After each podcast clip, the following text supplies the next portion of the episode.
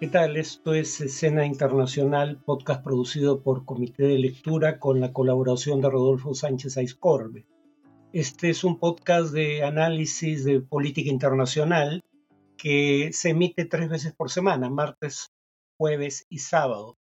Las emisiones de los jueves, como estas, son de libre acceso, pero para obtener las otras dos hay que suscribirse a través de la página web de Comité de Lectura o usando el enlace en la descripción de este episodio. En cuanto a la primera noticia de hoy, 31 em, de agosto, eh, se produjo un golpe de Estado en Gabón. Eh, pero como vamos a ver, este es un caso distinto al de Níger. Eh, los golpistas disolvieron las instituciones y básicamente señalaron que el proceso electoral en el que ganó el presidente en ejercicio la reelección el 26 de agosto no fue libre ni justo y acusan a Bongo de alta traición y malversación de fondos públicos. El tema es que, claro, Bongo y su familia han gobernado el país durante 50 años y él mismo eh, iba a ejercer por tercera vez la presidencia desde que reemplazó a su padre en 2009. No fueron tampoco las elecciones que llevaron a la formación de este régimen elecciones libres y justas, em, como si fueron las de Níger. En todo caso, el Comité para la Transición y la Restauración de las Instituciones ha indicado que eh, va a restituir el orden institucional, aunque no ha dicho eh, nada en cuanto a fechas, por ejemplo, o a qué se refiere específicamente con esa afirmación. Este es el octavo golpe en África Occidental y Central de 2020. Eh, la segunda noticia de hoy es que el Tribunal Electoral suspendió eh, al partido Semilla, el partido del presidente electo en Guatemala, Bernardo Arevalo. El eh, Tribunal Supremo Electoral acató así un fallo que suspende de manera temporal, habría que añadir al partido del nuevo presidente. Fallo emitido por el juez Freddy Orellana eh, a pedido del jefe de la Fiscalía Especial contra la Impunidad, Rafael Curruchiche, que entre primera y segunda vuelta recién se habría dado cuenta, según él, de irregularidades en las firmas recolectadas para inscribir al partido en 2018. Si pueden creer tal cosa. No es casual probablemente que tanto Orellana, el juez que emitió el fallo, como eh, Curruchiche, el em, fiscal que pidió ese fallo, estén sancionados por el Departamento de Estado de los Estados Unidos, el primero, Orellana, por corrupción, y el segundo, Curruchiche, por obstrucción de investigación, de acto de corrupción. Arevalo en principio asumiría el cargo el 14 de enero pero no queda claro si podrán hacerlo los congresistas de su partido, que en cualquier caso es una bancada relativamente pequeña. El secretario general de la OEA emitió un comunicado, la Secretaría General, donde indica que la suspensión del partido del presidente electo eh, no tiene fundamento alguno ni motivo debidamente demostrado y que se trata de una interpretación abusiva de la ley. Tercera y última noticia de hoy, eh, se produjo una escalada en los bombardeos contra centros urbanos entre Ucrania y Rusia. Eh, Rusia lanzó ataques con drones y misiles contra Kiev, los mayores desde la primavera pasada, hace unos cuatro o cinco meses, los cuales mataron a dos personas en la madrugada del miércoles. Pero claro, Ucrania habría interceptado eh, más de 20 proyectiles, o sea, eh, si no causaron más víctimas fue porque no alcanzaron su plan. A su vez, eh, Kiev también ha escalado los ataques con drones contra centros urbanos de Rusia, incluyendo la propia capital, Moscú. Según la agencia TASS, uno de estos ataques fue contra un aeropuerto en la región occidental de Peskov que dañó cuatro aviones de transporte militar. En cuanto a la parte de análisis, hoy continúo con eh, el análisis de eh, caso del Salvador. La sesión anterior había indicado que eh, quienes quieren copiar el modelo salvadoreño de combate al crimen deberían tener cuando menos en claro que hay dos cosas que no derivan del caso salvadoreño. La idea de que utilizar Fuerzas Armadas per se haga una diferencia para bien, puede hacerlo para mal, eh, y puse los casos de México y Ecuador, donde tras el uso de, eh, digamos, eh, Fuerzas Armadas en el combate al crimen, la tasa de homicidios creció sin que cayera significativamente el narcotráfico, el principal crimen combatido. Y en segundo lugar mencionaba el hecho de que penas más severas no hacen ninguna diferencia si la probabilidad de ser atrapado y condenado, como es el caso según el índice global impunidad en la mayor parte de América Latina, es demasiado baja, inferior al 5%. ¿Qué cosa es lo que sí ha hecho diferente eh, el gobierno de Bukele y que ayuda a explicar algunos logros que son reales? En primer lugar, eh, se decreta un estado de excepción que permite a las fuerzas del orden detener personas sin orden judicial o expresión de motivo. Y en aplicación de ese estado de excepción se detuvieron unas 67 mil personas durante aproximadamente el primer año de vigencia del estado de excepción. Para poner esto en contexto, 67 eh, mil personas detenidas es poco más del 2% de toda la población del Salvador. Eh, algo similar en el Perú. Para quienes quieren aplicar eso, implicaría detener entre 300 y 400 mil personas. Alguien que me explique dónde eh, instalarían a todos esos detenidos, porque a diferencia de El Salvador, aquí no estamos construyendo la prisión más grande del mundo. Eh, y las que tenemos ya están hacinadas. Entonces, por un lado, si bien, digamos, muchas de estas detenciones son arbitrarias, el punto es que el gobierno de Bukele, un gobierno crecientemente autoritario, prefiere correr el riesgo de atrapar inocentes a correr el riesgo de que se le escapen culpables. Y por ende, captura el mayor número posible, los pone en prisión, pero además el segundo cambio es que, eh, según el grupo de relatores de las Naciones Unidas que investigó el tema, hasta 500 personas han llegado a comparecer en una sola audiencia con abogados públicos que solo tienen minutos para presentar sus casos. Entonces, básicamente, la condena es un hecho consumado. Nuevamente, esto no respeta las normas de debido proceso, pero en relación a lo que dije hace unos minutos, lo que sí ha cambiado en El Salvador es que la probabilidad de ser atrapado y condenado por cometer ciertos delitos ha crecido significativamente. La diferencia no son penas más severas. En el Ecuador, perdón, en El Salvador no hay pena de muerte, por ejemplo, por lo menos no para delitos comunes. Tampoco es el uso per se de las Fuerzas Armadas. Es básicamente la combinación de mayor probabilidad de ser detenido y condenado y por ende de que efectivamente cumplas con las penas establecidas, que es lo que realmente importa. Hay, sin embargo, problemas obvios con intentar convertir a Bukele en un modelo a seguir para el Perú. El primer problema eh, es que la información que se está manejando en torno a lo que pasa en El Salvador es falsa. El ministro, el primer ministro Otárola, dijo, por ejemplo, lo siguiente respecto al caso salvadoreño. El Salvador es el país que menos delincuencia tiene en América Latina y es una realidad. No, no lo es. Esto es totalmente falso. ¿Cómo se mide en todo caso los niveles de delincuencia? Que es el estándar que propone el propio primer ministro Tarola.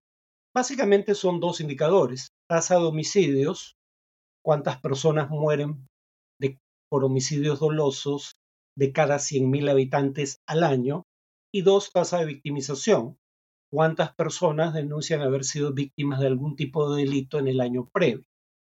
Bueno, la tasa de homicidios en El Salvador, ese sí es un logro, ha caído de cerca de 40 en 2019, el año en que Bukele accede al gobierno, a 7.8 en 2022. Ese sí es un logro real, que nadie puede negar. Eh, el tema, sin embargo, es el siguiente. Bueno, para empezar, según la revista The Economist, la tasa de homicidios oficial, que es la que da estos datos, no contempla los casos de presuntos pandilleros muertos enfrentando a las fuerzas del orden. Pero dejemos eso de lado. En primer lugar, la tasa de homicidios del Salvador, habiéndose reducido dramáticamente, no es la más baja del continente o de América Latina. Hay unos cinco países, cuando menos, que tienen tasas de homicidios inferiores a las del Salvador.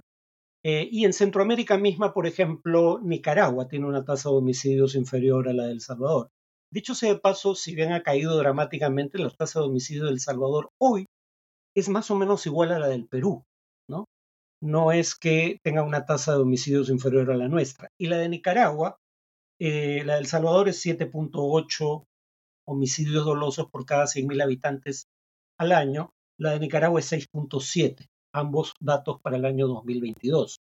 Pero claro, presumo que nadie quiere copiar la dictadura de izquierda de Daniel Ortega para efectos de lograr mejoras eh, en materia de seguridad ciudadana. En segundo lugar, la tasa de homicidios de El Salvador era la más alta del mundo en 2015, pero empieza a caer desde 2016. Era un poco más de 100 en 2015, ahora es 7.8, pero cuando Bukele recibe el gobierno ya había bajado alrededor de 40.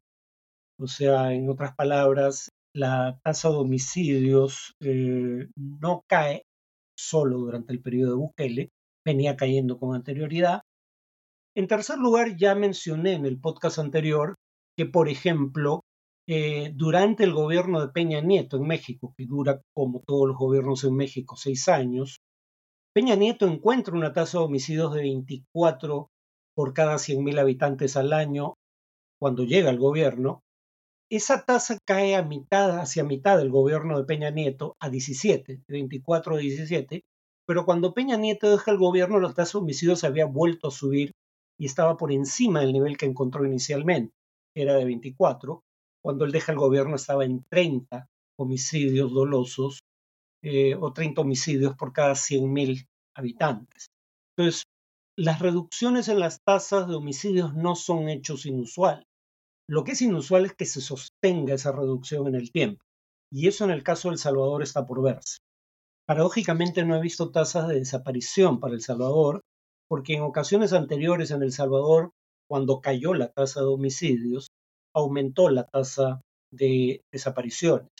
Y eso es importante porque muchos de los casos de desaparición son simplemente casos de homicidios en donde el cadáver nunca aparece y por ende no se da por muerta a la persona hasta que haya indicios concluyentes de que fue asesinada o de que murió por la causa que fuera. No se le da por muerto porque no aparece el cadáver pero lo más probable es que la mayoría de eh, desapariciones sean casos de homicidios. Decía que un indicador de grado de criminalidad en un país es la tasa de homicidios y acabo de explicar los pros y contras de lo que ha ocurrido en El Salvador, pero el otro indicador es la tasa de victimización. Ahí los datos de El Salvador han empeorado desde la llegada de Bukele al gobierno. Según el PNUD, informe del Programa de Naciones Unidas para el Desarrollo, la tasa de victimización es la proporción de la población que eh, dijo ser víctima de la delincuencia el año previo. Eh, el 2019, eh, perdón, en el año en curso, en 2019, cuando llega al poder, Bukele era de 8.9%. En 2022, el año pasado, era 11.3%. Claro, ya El Salvador no tiene tasas de homicidios tan altas y los homicidios son la forma eh, que mayor preocupación genera entre la población, entre las distintas formas de actividad criminal. Pero la otra, el otro indicador de actividad criminal, la tasa de victimización, ha empeorado como que no ha mejorado. Y en esta misma línea, habría que añadir que para quienes quieren un buque en el Perú deberían recordar que el Perú en esta materia ha sido vanguardista. Nosotros ya tuvimos un Bukele, se apellido Fujimori. ¿En qué se parecen? Los dos son candidatos que surgen contra la clase política tradicional, eh, que por razones eh, merecidas eh, recibe repudio virtualmente universal de la población. En segundo lugar, se suele decir que Bukele nunca ha tenido niveles de aprobación inferiores a un 75%. Es muy similar al nivel de aprobación que tuvo Fujimori cuando cierra el Congreso y da un golpe de Estado el año 92. Su nivel de aprobación en ese momento fue 77%. habría que ver si eh, es el nivel de aprobación que encontraríamos en una encuesta hoy en día. Probablemente no. Y tercero, Fujimori también tuvo inicialmente logros en materia de seguridad. Por ejemplo, la captura de los líderes de Sendero Luminoso, precisamente el año 92. Yo tendería a argumentar que eso se debió más a, digamos, al servicio de inteligencia policial bajo el mando del general Ketim Vidal, mientras que Fujimori y Montesinos ni siquiera se enteraron en su momento de la captura, por ejemplo, de Mel Guzmán. Pero sea como sea, eso ocurrió durante el gobierno de Fujimori y políticamente eso es lo que suele importar. Pero así como Fujimori tuvo éxitos, eh, digamos, o por lo menos tuvo apoyo eh, popular cuando tomó medidas autoritarias, también se parecen en esto último Bukele y Fujimori. Fujimori, recuerden, voy a mencionar el caso de Bukele un minuto, pero Fujimori digamos, eh, a través de su mayoría en el Congreso, instituye miembros del Tribunal Constitucional, modifica la composición del Poder Judicial, lo convierte en un instrumento de gobierno, los Vladivideos están ahí para atestiguarlo, se crea durante su gobierno un grupo paramilitar, el Grupo Colina, que realiza ejecuciones extrajudiciales y al cual Fujimori amnistía integrantes sentenciados, es hasta donde se puede establecer el gobierno más corrupto de la historia republicana, según Transparencia Internacional, entre las dos últimas décadas del siglo pasado, el gobierno de Fujimori eh, califica como el séptimo más, gobierno más corrupto del mundo. Se calcula la corrupción o el monto de la corrupción durante su gobierno en unos 600 millones de dólares, repito, según Transparencia Internacional. Y la prueba de que esa es una cifra verosímil y que se han repatriado los dineros incautados producto de la corrupción durante el gobierno de Fujimori más de 200 millones de dólares a la fecha. Recordemos que Fujimori puede tener logros en materia de seguridad de manera inicial, eh, pero por otro lado recordemos que la crisis que genera el fin de su gobierno tiene que ver con la venta de armas por parte de eh, Vladimiro Montesinos y allegados al movimiento terrorista colombiano de las FARC, ¿no? Uno, y dos, eh, está el tema de narcotraficantes como eh, Demetrio Chávez Peña Herrera, más conocido como el Vaticano, que declaran haberle pagado a Vladimiro Montesinos sobornos por cada avioneta que permitía despegar con droga desde la Amazonía peruana. Entonces sabemos que tuvimos algo parecido a Bukele y sabemos cómo terminó. En el caso específico del Salvador, eh, habría que recordar que eh, según el índice de democracia de eh, la unidad de inteligencia de la revista The Economist, el 2022 solo tres países tuvieron una caída mayor en el índice de democracia mundial que El Salvador, Burkina Faso, Haití y Rusia. Y El Salvador ya no califica como una democracia, califica, esos son datos del año pasado, yo creo que eso va a cambiar para mal este año, califica como un régimen híbrido. Y yo me atrevería a pronunciar que así como el Perú también calificó como un régimen híbrido para la unidad de inteligencia de Economist en 2022, este año probablemente los dos países califiquen eh, en ese índice de democracia como regímenes autoritarios.